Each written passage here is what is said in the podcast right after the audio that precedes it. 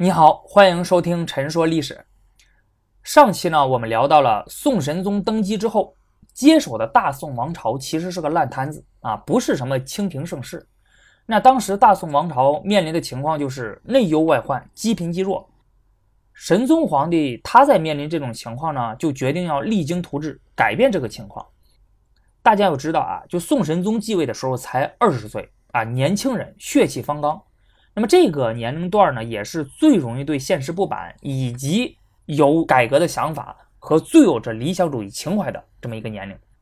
呃，接下来啊，你可能以为我要讲王安石变法了。的确啊，就很多人一提起宋神宗，那第一个想到的就是王安石变法，想到宋神宗他在位期间所做的最重要的事儿，也是王安石变法。那王安石和宋神宗这两个人几乎是被捆绑在一起了。但是呢，其实，在宋神宗刚刚登基的时候，他一开始呢，并没有马上就重用王安石，马上就启用他来实行改革。那宋神宗一开始呢，他和司马光的接触要更多一些，啊，没错，就是那个保守派王安石变法的坚定的反对者啊，甚至后来成为了所有反对王安石变法的人的那个领袖司马光。我相信。宋神宗甚至一开始呢是希望由司马光来主持或者呃参与改革大计。宋神宗他在刚刚继位没多久呢，就把司马光从翰林学士的位子上调任为御史中丞。啊，这个是宋朝呢专门负责监察百官的这么一个职位。御史中丞是御史台的副长官啊，其实也是御史台实际的领导者。虽然名义上御史大夫才是御史台的最高长官啊，但是呢。真正管理事务的是副长官御史中丞。那么，对于刚刚登基的宋神宗而言，司马光是有着一个独特的价值的，因为在宋神宗眼中呢，司马光就像是一个循循善诱的好老师，在不断的引导着他，逐渐熟悉权力的运作方式，告诉他如何建立权威，保持中立，那么学着做一个各派势力之上的仲裁者。之前的前任御史中丞王陶啊，他曾经攻击宰相，引起了宰相们的强烈不满。王陶和宋神宗的关系是非常好的啊，因为当时神宗还没有继位的时候呢，他就已经跟着宋神宗了。那这次批评宰相，那很有可能也是神宗受益的啊，因为神宗继位之后，他对宰相们不太满意，就想换掉他们，实行大换血。但是毕竟呢，就是这些宰相的势力还是比较大的。呃，王陶攻击这些宰相，就引起了宰相们极大的愤怒。嗯，后来为了平息这件事儿，神宗就把王陶调到了外地去当地方官去了。但是王陶他没闲着，他虽然在外地当官，但是还是经常会写信给宋神宗。信的主要内容呢，就是批评宰相。神宗皇帝看着是非常的爽啊，但是宰相们可不爽，所以就想着要给王陶新的处分。如果按照神宗本来的性子的话，那难免要跟宰相们发生正面的冲突。那幸好呢，他这个好老师司马光教给他如何对付这些大臣，有两全其美的这个应对之策。第一，当宰相们提出了要责罚王陶建议的时候，那皇上你呢要先表明自己的态度，说这个王陶呢他就是个狂躁的人，不值得过分的惩罚。那现在他已经受到了外方的处分了。啊，最近又没犯什么新错啊，也就是说话不好听而已，对吧？怎么能够再施行对他的惩罚呢？第二，如果宰相们不依不饶的话，怎么办？那么这个时候，皇上就要把脸板起来啊，装作生气的样子，告诉他们：王陶做御史中丞的时候，那也拿过分的话批评过我，那也骂过我，骂我骂得更狠。那我都不生气，愿意容忍他们，那他们批评你们宰相几句，你们就受不了了吗？第三，如果这样说还是不行，那怎么办呢？司马光就告诉宋神宗：“那你干脆就别理他们了。你时间长了呢，这些人自然而然也就不提这件事了，也就忘了。”那司马光的这个主意啊，替宋神宗想得很周到，保全王陶，也就保全了批评之路。同时呢，还向其他臣僚表明了皇帝英明神武，那是可以依靠的。万一将来有一天，那宰相大臣们他犯下了欺瞒朝廷的大罪。那也会有臣僚敢于揭发啊，不用担心皇帝不支持他们，反而遭到宰相的暗算，你都不用担心这个。那按道理说呢，宋神宗是可以放心的依靠司马光，与他共谋大事儿，实行改革。但是神宗发现呢，他经过和司马光这几个月的接触之后，他逐渐就发现司马光和自己完全不是一路人，而且逐渐对司马光产生了不满。那什么事儿呢？从治平四年，也就是公元一零六七年四月份到九月份，司马光和神宗之间发生了一系列的冲突。第一件事就是司马光弹劾王广渊事件。那王广渊是谁呢？呃，他是。宋英宗和宋神宗都非常喜爱的大臣。那当初还是仁宗在位的时候啊，这个王广渊他就认识了宋英宗，而且博得了英宗的好感。那大家要注意，这个时候的英宗他还只是一名可能的皇位继承人，所以这个也算是战略投资。幸运的是呢，王广渊的这个战略投资投对了，所以英宗继位之后呢，英宗就要提拔他。那当时司马光是谏官，他不同意啊。他批评王广渊，说他除了文章写得好些之外呢，别无所长，哎，就喜欢钻营，说这种人怎么能够当官呢？可是英宗根本就不理睬他，照样提拔。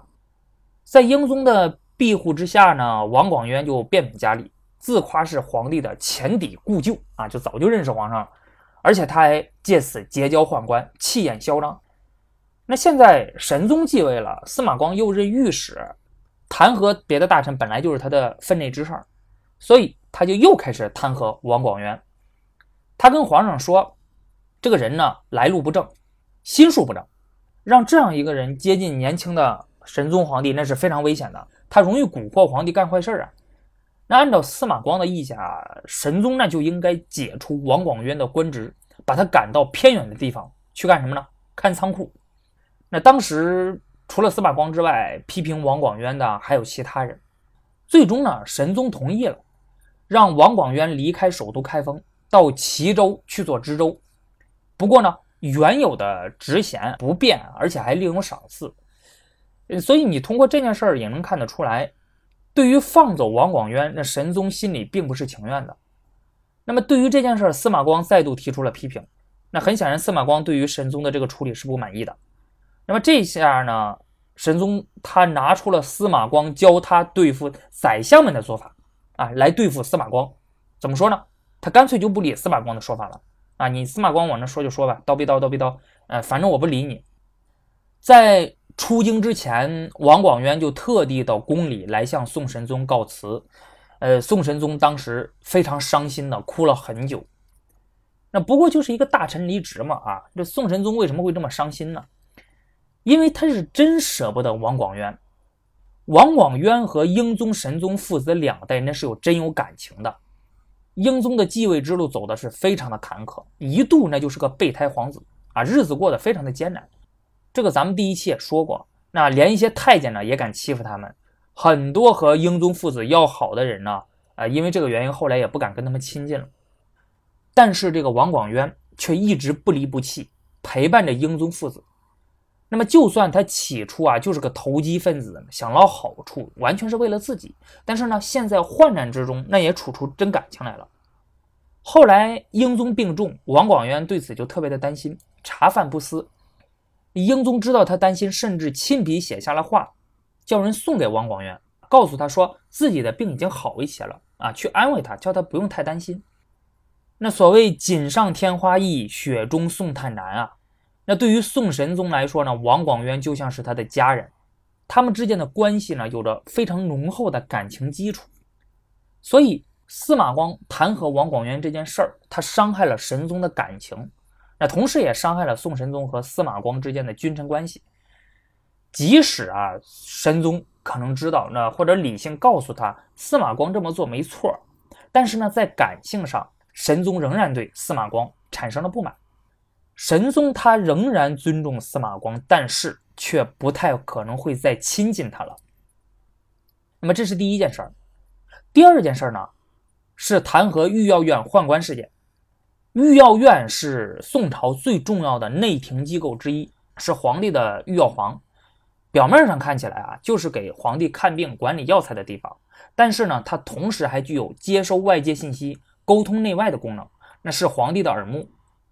按照宋朝的制度，掌管御药院的宦官干到一定年数，升到一定级别之后呢，就必须要调离了，啊，目的很简单，那就是要防止这些资深的宦官依仗皇帝的信任把持朝政，避免出现唐代后期那种宦官专权的局面。宋朝这一点其实做的还是很不错的，整个宋朝其实是没有出现宦官专权的事件的。中国历代王朝之中，宦官专权最严重的是三个朝代：东汉、唐朝、明朝。啊，那现在话说回来啊，那么这个制度很好，对吧？没有问题。但是神宗他在上台之后呢，却留下了四位资深宦官在御药院继续任职。那其中最得神宗恩宠的就是高居简。这个做法啊，很明显，他就是严重违反了本朝的制度和传统。那作为御史中丞，作为本朝制度和传统最坚定的维护者的司马光，那当然是不可能装作没看见的。于是他连上数封奏章，要求神宗驱逐高居简。甚至在面见神宗的时候，对神宗说：“如果陛下认为我正直，那么高居简他就是奸贤；如果陛下认为高居简是忠良，那么我说的呢就是谗言了。我和高居简势不两立，必须有一个要离开。你要么就把高居简外放，要么就把我贬到外地去当官，你自己看着办。”那么听了这个话啊，大家能感受得出来，这个其实已经是将近于要挟皇上了。但是呢，神宗也是没有办法，那最后只能答应了。从这件事儿其实能看得出来，司马光的做事方法其实是有些问题的。他以为自己做的事儿是正确的，那就可以不顾方法。那么同样是反对高居简继续留任，当时的枢密副使吕公弼，那这个是仁宗朝宰相吕夷简的二儿子，他的处理方式和司马光就完全不一样。那他是怎么跟宋神宗说的呢？他建议神宗罢免高居简在御药院的职位，但是呢，在级别待遇上对他加以优待。那么这样的话，你既可以平息舆论批评，维护了本朝的制度，同时又照顾了皇上您自己的私人感情。那神宗在听到这个建议之后呢，当然是同意了啊，而且还比较满意，尤其是和司马光的那种处理办法一比，就觉得这个更好。那司马光那种处理办法，那明显就是硬杠嘛。高居简走了之后呢？但是御药院还有三位超期服役的高级别宦官，特别是高居简的继任者叫王中正。那这个人虽然叫中正啊，但是既不忠也不正。这个人呢奸诈狡猾，喜欢招揽权势。那司马光就又忍不了了，他就又开始弹劾王中正，就势必要把这几个人全赶走。当时王中正正在陕西出差，因为是皇上派来的，皇上的身边人。那地方官呢，自然就有人去曲意奉承，百般巴结他。而这个时候，正好当地也有人得罪了他。后来呢，结果很明显，那巴结他的人得到了提拔重用，而得罪他的人却受到了降级处分。司马光听说这个事儿之后呢，就把这件事儿写进了奏折里。神宗看了之后，马上就询问司马光的信息来源，就是问说这个事儿你是听谁说的？司马光回答说是。他听到外面有这样的讨论啊，所以就写了进来。另外，在这封奏折里面呢，司马光还说了：“我听说陛下呢，您喜欢让宦官去打探宫外的事情，还向他们询问臣僚的能干与否。那外间现在议论纷纷呢，说这个大行皇帝的葬礼完成之后啊，首相韩琦必定会请求隐退，到时候宰相府还有枢密院一定会出现重大的调整。”我现在特别的担心呐，那这些高级官员之中，万一有那种无耻之徒，他为了当宰相啊，为了进入枢密院，可能会私下勾结这帮宦官。陛下呢，您如果想知道天下的大事的话，那你应该去咨询外朝的官员，而不是身边的宦官。如果发现有官员妄图巴结这些宦官，想取得两府职位的，那么这种人一定不能用。神宗啊，他确实有这个意思，要对中央领导层实行大换血。他确实在依靠宦官来搜集外界的信息，而宦官也趁机积极参与了人事讨论。那司马光这一点没说错，但是就是因为如此，神宗才感到非常的紧张，因为他担心司马光是不是有特殊的渠道来窥探宫中的这个事儿，而且还担心司马光的立场。那你到底是站在我这边呢，你还是站在宰相那边呢？啊，你什么意思呢？所以，当司马光把这个事儿捅出来之后呢，神宗他最关心的他不是这件事儿的真假，啊，真的假的不重要，重要的是他问你的这个信息来源是哪里。对于神宗的质疑呢，司马光的回答就比较简单草率了啊，因为他觉得我自己心中无鬼啊，我心中无愧，我一心为了大宋，我光明磊落，我不需要多做那么多的解释，你懂我的人自然会懂，对吧？你不懂的人，我给你解释半天干嘛？但是呢，神宗可不这么想，那神宗就认为司马光他别有用心啊，他在趁机窥探自己身边的事儿，那么这个对于一个皇帝而言是不能容忍的一个事儿。那么这个事儿呢，就使得宋神宗和司马光之间就又多了一份距离。那么这是第二件事儿，让司马光和神宗产生冲突的第三件事儿，就是关于边防策略的问题。早在英宗朝的时候呢，陕西转运使薛相曾经上书，提出了一套全新的对付西夏的战略。那么这套战略呢，大概分成这么几部分啊。第一。以边将为主导，不惜手段对西夏实行反间计，让夏国君臣反目，自相残杀。第二，主动出击，声东击西，对西夏实行骚扰战，让夏国疲于奔命，消耗他的战斗力。第三，改变边防军的构成，以陕西当地的土人为主，重建西北国防，增强军队的战斗力，减少开支。第四。停止给西夏啊每年二十五万的岁赐，断绝边境贸易，禁止西夏产的青白盐的进口。说白了，就是要对西夏实行经济封锁，摧毁西夏的经济。第五，改变过去那种临时随意征发的政策，让老百姓得到休息，巩固国家的根本。那么，这是一套全新的战略思想。之前宋朝对外战略的主流思想呢，不管是对辽国还是对西夏。都是被动的，以维护边疆稳定为最高追求，守内虚外，这个是宋朝的国策。那当初呢，宋太宗他为了收复幽云十六州，两次北伐辽国，但是呢都大败而回。那最后一次呢，宋太宗更是一败涂地啊，骑着毛驴儿回来了。那从此之后就被打怕了，他的进取之心荡然无存，从此就确立了守内虚外的国策。说白了就是说。朝廷的重点应该放在内部事务上，防止那些大臣、那些武将啊、那些农民叛乱起义啊，把自己给推翻。要把重点放在这个上。那对于边疆呢，我们要追求稳定，不要主动的挑衅啊，也更不要去打人家的地盘什么什么什么的，这个都不要管。而薛相的这个新战略很明显，他是一个主动的，充满着进取的精神。当时宋英宗看到之后被深深的打动了，他呢把薛相的奏书留在身边，经常时不时就翻看一下。那么神宗呢也被这个战略深深的打动了，所以他接见了薛相，并且厚加赏赐。另外呢，就特别有意思的是啊，当时神宗就要求薛相说这件事儿呢，你对宰相府还有枢密院保密，说我自己要亲自主持西北拓边的这个事情。那么从这个也能看得出来，宋神宗呢这个年轻的皇帝，他绝对不甘心只是简单的保守祖宗基业，他准备要乾纲独断，力排众议，大有所为。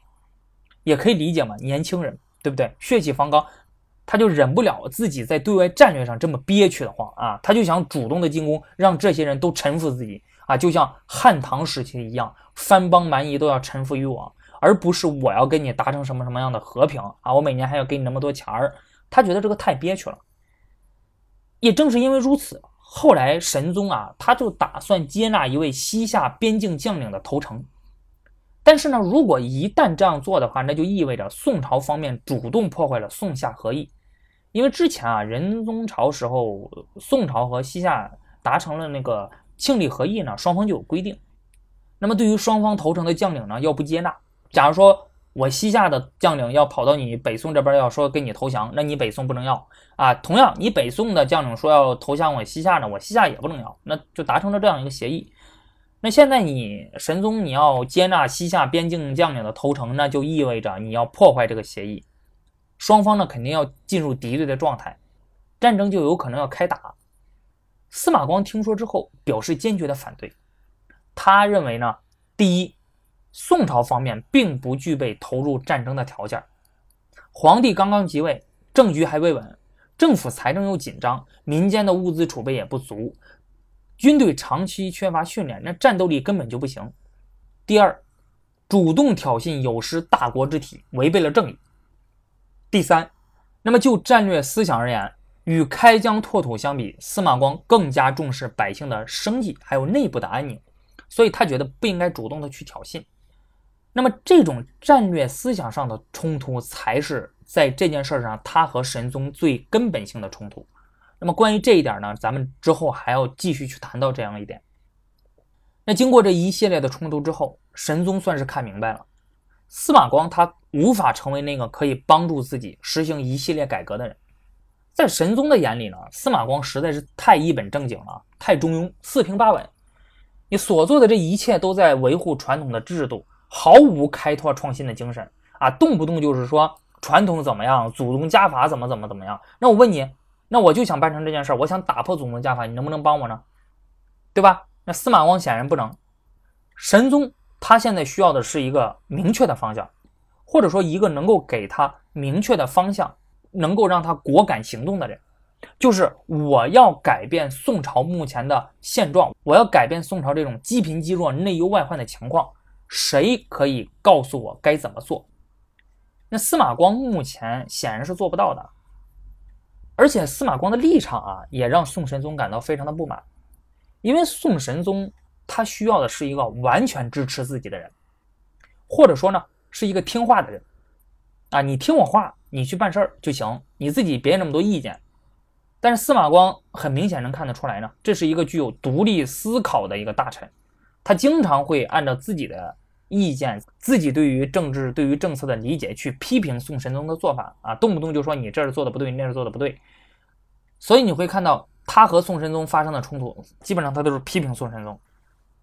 之前啊，宋神宗就曾经问过司马光一个问题，说“节宰相与节人主，孰为贤？”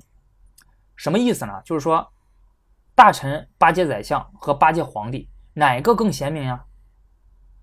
司马光的回答是呢，结交宰相是奸邪，然而处处顺着皇帝的意思来，那也是奸邪。司马光的这句话啊，回答出了当时宋朝是文人士大夫的一个行为准则。皇帝他代表着江山社稷的长久利益，但是呢，皇帝这个人本身是一个普通人，他有着七情六欲，有着爱憎好恶。那作为个人的皇帝，同样有可能会危及到江山社稷。因此，一个臣子的忠诚，既要超越官僚集团的派别利益，同时又要帮助皇帝克服个人情感对于国家事务的干扰，要让皇帝的个人行为符合皇帝制度对他本身的要求。那么，要做到从道不从君，这才是大忠。司马光呢，他对于做皇帝啊，有着自己的一套理论，啊，人家虽然没有实践过啊，但是人家的理论是满级的，那当然他也不可能去实践，要不然那玩意儿就是造反了。他曾经给宋神宗上过书，告诉神宗怎么做一个好皇帝。他认为呢，皇帝首先要修心啊，修炼自己的内心，皇帝应该是仁慈的、智慧的、坚定的。要具有判别是非的最敏锐的判断力和坚持正确道路的最坚定的决心。你只有这样，才能做到政治清明、社会安定、百姓安居乐业，实现一个皇帝的仁慈。而且他还给神宗皇帝规划了一个理想的蓝图。他理想中的皇帝是一个什么样子的呢？大权在握，尊重既有秩序，能够不带偏见的倾听朝堂上的各种声音，并且做出。公正的最后的决断，皇帝不应该属于任何派别和势力，因而得以掌控一切派别和势力，超脱小群体利益，因而获得最大的利益。那这样的皇帝呢，是可以垂衣拱手而治天下的。而要想做到这些呢，皇帝就必须要克制住自己的私心，克己复礼，以天下为重。那司马光当初也是这么要求宋英宗的。但是呢，宋英宗显然没有做得到。那么神宗能做得到吗？显然神宗他也做不到啊，而且他也不想做到。他现在对于司马光是已经失望了，因此呢，他需要更合适的人来帮助自己实行改革，改变大宋王朝目前的现状。那么这个人是谁呢？呃，我必须要和你说啊，那神宗这个时候他想到的可不是王安石啊，那这个时候王安石还没登场呢，他想到的是张方平。那么在治平四年，也就是公元一零六七年九月份，宋神宗对中书还有枢密院这一文一武两大中央领导班子进行了人员调整。啊，正所谓一朝天子一朝臣，一般新皇帝上台之后，肯定要进行一系列的人事变动。经过这次调整之后呢，中书四位宰相，两个是旧的啊，就是原先的；另外两个是神宗皇帝新提拔上来的。首相韩琦。被罢免了。枢密院呢是一旧三新，一个是原来那个领导班子里面的，三个呢都是新提拔上来的。在新上台的两位副宰相之中呢，神宗最欣赏、最信任的就是张方平。那么张方平是谁呢？张方平当时已经六十一岁了，他比韩琦大一岁，跟欧阳修是同岁了。他是范仲淹的学生。在很年轻的时候就被誉为天下奇才，得到了当时很多人的称赞。仁宗朝的时候，他就已经得到了重用，历任翰林学士、知开封府、御史中丞和三司使啊，这些都是高官。那张方平他本身是一个难得的财政专家，有想法能推行，有着第一流的创造力和行政执行能力。他第一次做三司使的时候呢？三司使呢，这个是宋朝最高财政长官，所有涉及财政的事情，你比如像盐铁呀、赋税呀等等，都归三司使管啊。所以他当这个官那是名副其实。他本身也懂财政，他在任期间呢，疏通汴河，整顿漕运。卸任的时候，为京城积攒了足够三年吃的粮食，而且足够六年使用的马料。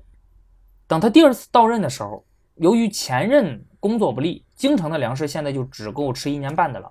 马料也只够一年使用，而张方平这次再次就任之后呢，不到一年，那京城就有了五年的粮食储备，啊，所以你就会发现这个人有多厉害。那神宗用张方平为副宰相，目的非常的明显了，那就是为了要解决财政问题，这个是国家面临的迫切的问题，政府缺钱了。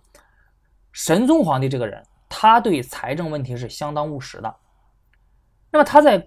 刚刚登上皇位的时候呢，就下令要削减英宗的皇陵预算规模，还有遗爱的赏赐额度。那财政部门给神宗的建议啊，他也都接受了。呃，当时财政部门怎么跟神宗说的呢？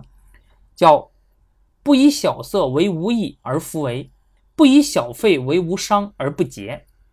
意思就是说，不要因为一件事儿啊是个小节约的事儿，省不了多少钱，那就不要干。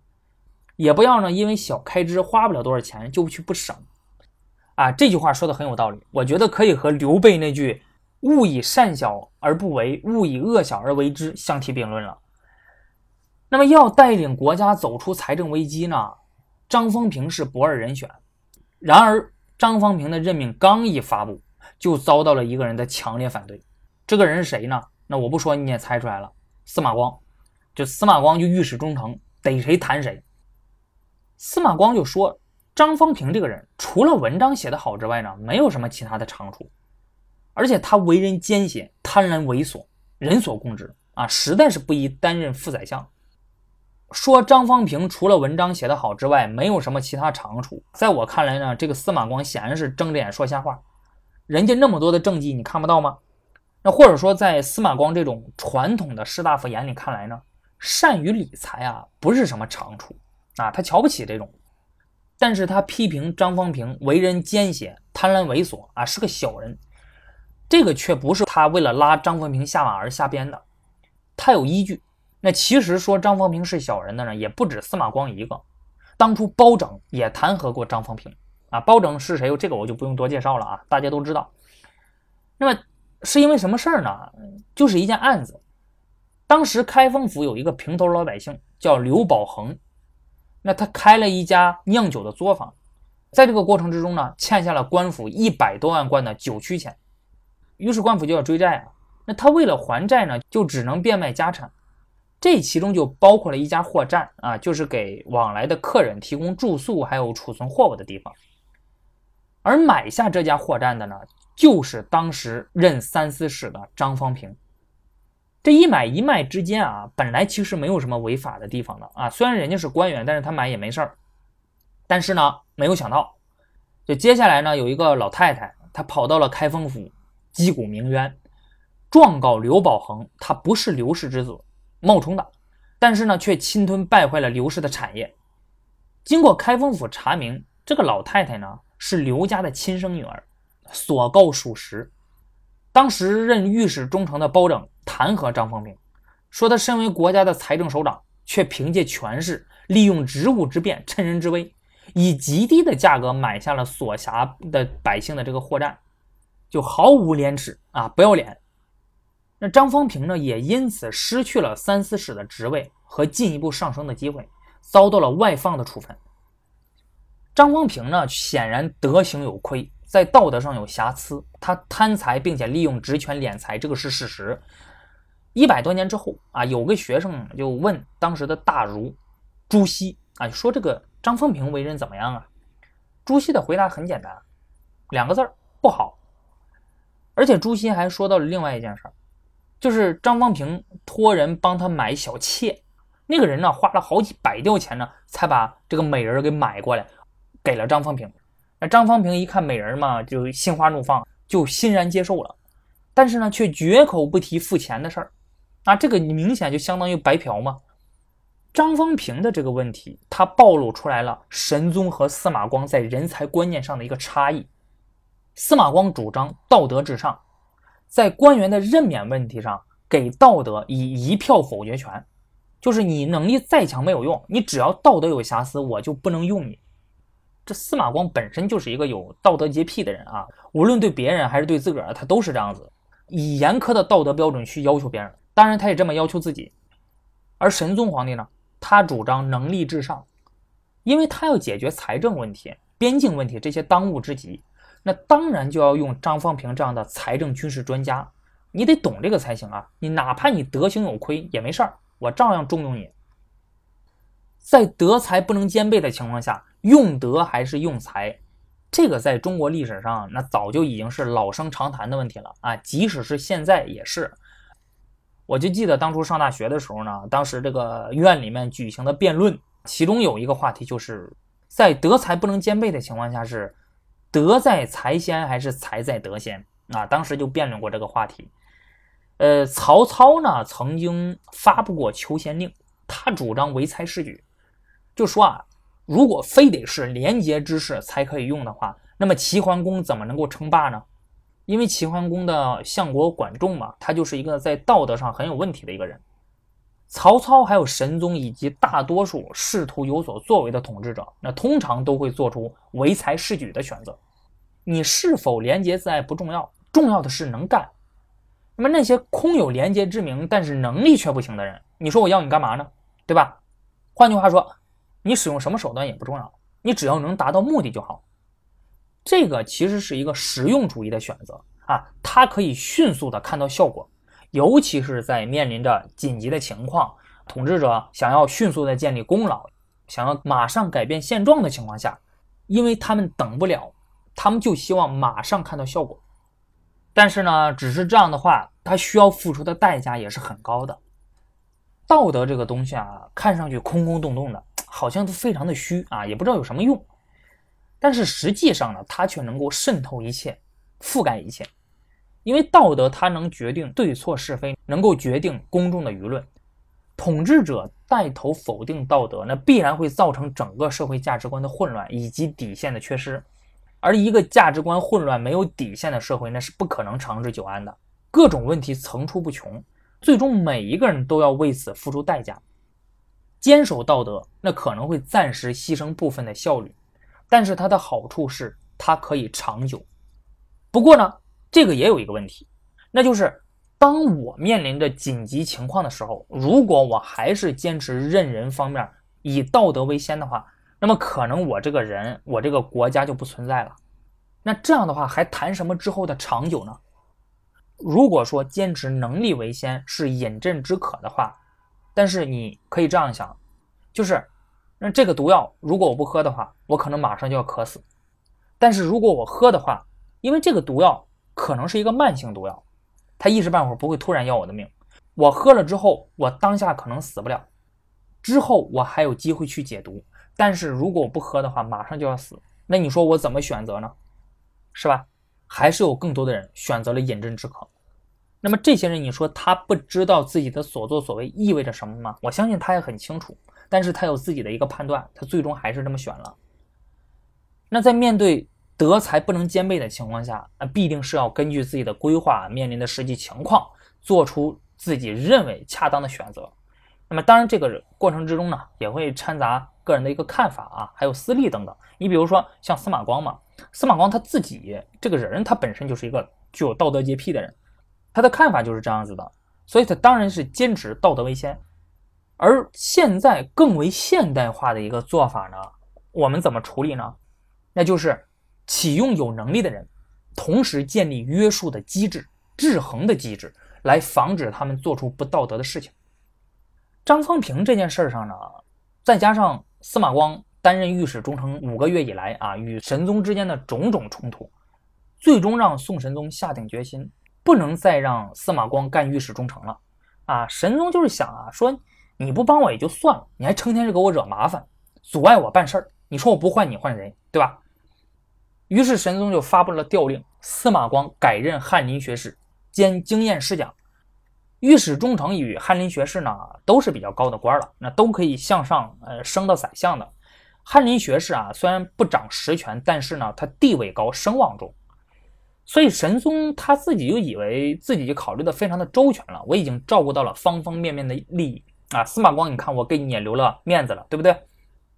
但是呢，后来却出了问题了。按照制度呢，这样重大的任命文书在形成之后下达之前，一定要先送进一个机构，叫通进银台司进行审核。那边审核觉得没有问题了，才能送到阁门司，再由阁门司送达官员本人。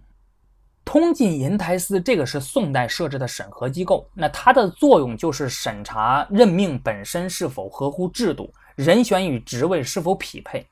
设置通晋银台司的一个目的呢？就是为了要尽可能的保证重大人事任命公平合理。当时通晋银台司的主管呢是吕公著啊，这个是仁宗朝宰相吕简的儿子，现任枢密使吕公弼的弟弟，他同时也是司马光志同道合的好朋友。吕公著认为，司马光身为御史中丞，他的职责就是监察百官啊，因此呢，他肯定会经常弹劾别人的。如果说皇上因你因为司马光弹劾了张丰平而把他给罢职了。那这个例子一开啊，那恐怕整个台谏的官员都不能尽忠职守了，对吧？因为整个台谏的官员就是要批评官员的呀。那你堵住了言官的嘴，到了那个时候，纵使陛下您有澄清政治的愿望，想改变天下，但是你又从哪里去知晓这些安危利害的信息呢？于是吕公著呢就行使了通进银台司主管的权利，驳回了司马光的任命，告诉神宗说你一定要重新考虑一下这个事儿。那宋神宗看到吕公著给自己驳回了，哎呀，就特别的生气啊，就很郁闷呐，说我已经考虑的这么周全了啊，还是给我驳回来了，感到非常的郁闷。但是呢，他又不能说什么，因为吕公著这个所作所为呢，是完全合乎制度的啊，就祖宗之法就是这么规定的。那按照宋朝的祖宗家法，那皇帝也是在约束之中的，你不能为所欲为，你不是说想干什么就干什么啊。就这一点呢，其实呃，很多人对于中国古代皇帝的权利其实有一个误解，就是觉得。皇帝嘛，那肯定想干啥就干啥，那最高的领导者，那不想干啥就干啥嘛？对吧？其实这个是一个错误的感知。中国历代王朝，不同的王朝皇帝的权力的边界大小是有区别的，而且最重要的是，不仅仅是在制度之中它有区别，在实践之中也会因为皇帝本身的能力啊，还有当时的实际情况、政治局势而有所变化啊。关于这一点，咱们之后可以专门。呃，开一讲，呃，好好聊聊这个问题。呃，那现在咱们话说回来啊，现在给驳回来了。那神宗就想想想想想了两天，然后他就决定亲自写封信给司马光，解释这个调动的原因。神宗就写道说呀，说如果说说是因为你前日弹劾了张丰平这个事儿，我觉得你做的不对，我才把你调任为翰林学士的，这个绝对不是我的本意呀，我不是这样的人。那我为什么要把你调离呢？那是因为我知道你的道德学问，为当世所推崇。那如今已经办完了先帝的丧事了，我现在就打算正式要开设经验了。我希望你加入进去。这样的话，咱们可以早晚讨论治国之道。这样呢，你也可以早晚的告诫我、提醒我，对吧？那么这个才是我的真实的用意啊。吕公柱呢，他驳回了我的这个调令，那明显是因为他不了解我的真意，他误会我了。但是呢，你不能误会我呀，所以我要给你写封信。神宗在给司马光写这封信的时候呢，同时还下了一道谕旨，被吕公柱驳回的这个调令呢，神宗皇帝下令啊，就这个事儿就不要让吕公柱再审了，直接送抵阁门，然后让司马光尽快前往接收。那皇帝亲自向司马光解释啊，这个司马光就觉得自己面子很大，他也很感激皇上向他解释这个事儿，但是呢，却觉得难以接受。司马光这个人是一个是非观分得非常清楚的人啊，就郑板桥有时候说难得糊涂，难得糊涂，但是司马光从来不这么想，他觉得如果我就此接受了调令，那么张方平这个事儿难道就这样不了了之了吗？司马光他在弹劾张方平啊，那必然是有对有错的。如果我说的是真的，那么张方平就是奸邪，那他应该就被罢免；如果张方平没有问题，那就是应该我司马光受到处罚。那现在的问题是是非不分，一团和气啊！张方平继续当他的参知政事，我司马光呢被调任翰林学士，这个对于司马光而言，他觉得是无法忍受的呀。这什么意思呢？所以他在接到这个诏书之后呢，司马光就立即上书请求面见神宗啊，而且他承诺了，只要你跟我见面，那么不管结果怎么样，那我之后肯定会接受你这个调令的。我就不当这个御史中丞了，我去当翰林学士。那神宗见司马光都这么说了啊，所以就面见他了。呃，这个会见的过程啊，就他俩到底谈了什么呢？这个目前史书也没有记载啊，所以也不知道他俩谈了什么。但是结果很明显，那就是司马光确实接受了调令，改任了翰林学士兼侍读学士，而张方平呢，则继续担任了参知政事。神宗的这个做法和他爹英宗一样，那前几期咱们也讲过了。那司马光当初反对英宗在仆役之争中的做法，所以英宗也把司马光从谏官的位置上调离了啊，成了专任的侍讲，也成了闲官啊。现在神宗又来了这么一招。关于这件事儿呢，有一点我希望大家可以注意一下，那就是这个通进银台司呢，它本来就是纠错用的。朝廷的诏令必须通过通进银台司的核查，然后才能下发。这个是制度，是传统，是规矩。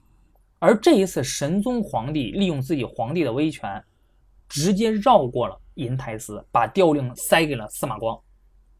那么，一个不能审核诏令的通晋银台司，它还有什么用呢？皇帝现在很明显，他正在试图破坏祖宗法度，摆脱一切能够束缚他的制度，还有人事。从而走向独裁。那么神宗之后任命王安石进行变法，对宋朝的祖宗家法进行了大规模的变革。那么从这个时候你就能够看出端倪来了。那关于司马光呢？神宗和吕公柱之间有过一次非常耐人寻味的对话。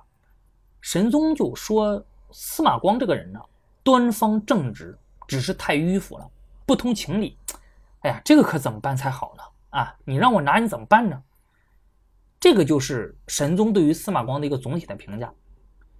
那么，神宗确实是看到了司马光的本质啊，他没有在怀疑司马光的政治倾向啊，他认为司马光确实是那种一心为公的人啊，不会说投靠哪一方的利益集团，他只会从自己的本心出发。但是呢，神宗皇帝的这句话也表明了他不欣赏这样的为人，因为神宗皇帝希望的是一个能够知道变通并且听自己话的人。显然，司马光做不到。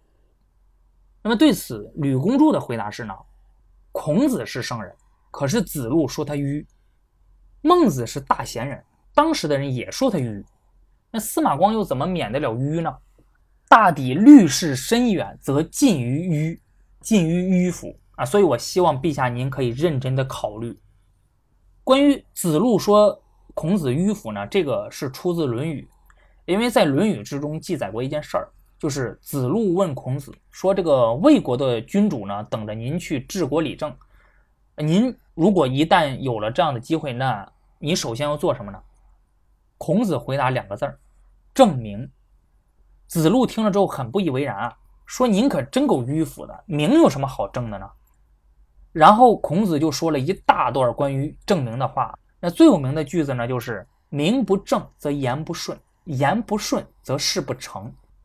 关于证明的重要性呢，咱们上期也聊过。还没有听或者已经忘记的听众朋友呢，可以出门左转啊，或者右转去翻看上一期再听一下。那孔子证明的核心是恢复理智、名分，引导人们树立正确的价值观，从而重建整个社会秩序。对于社会的稳定和国家的治安来说，这个是基础性的工作，也是非常重要的工作。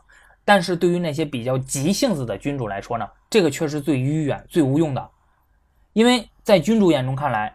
巩固权力、练兵选将、增加国库收入、富国强兵，哪一个不比证明更紧迫呀？孟子的这个迂呢，也是一样的。当时战国时期弱肉强食，那君主们都在富国强兵、合纵连横，谁有功夫听你孟子往那天天叨逼叨什么圣王之道啊？啊，我要搞圣王之道，我不被别人灭了吗？对吧？你说你迂不迂腐啊？没人听他的。当时大部分的君主。啊，包括后世的君主呢，欣赏的是商鞅这种人。大家都知道，商鞅变法，他使得秦国在短时间之内迅速成为了强国，并且奠定了后来秦国一统天下的基础。当初商鞅面见秦孝公的时候呢，分别以地道、王道、霸道和强道来劝说秦孝公啊，让他选择。最后，秦孝公选择了强道。那这几个咱们分别解释一下啊。什么是地道？三皇五帝的治国方法，大道之行也，天下为公。连最高领导人的位置，那都是禅让的啊，不存在什么家天下传给自己的子孙的这种说法，没有。什么是王道？夏商周三代的治国方法，以仁义治天下，以德服人，这是王道。什么是霸道呢？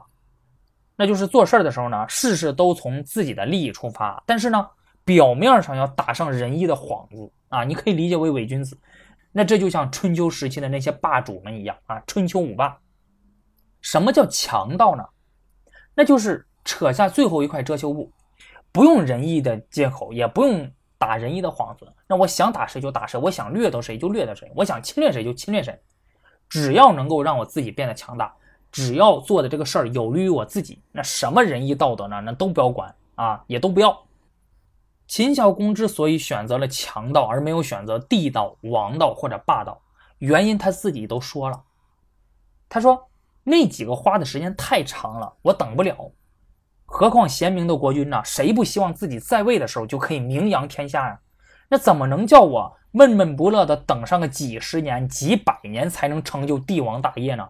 那个时候跟我还有什么关系吗？所以说。强盗相对于其他的道路最大的优势呢，就是见效快。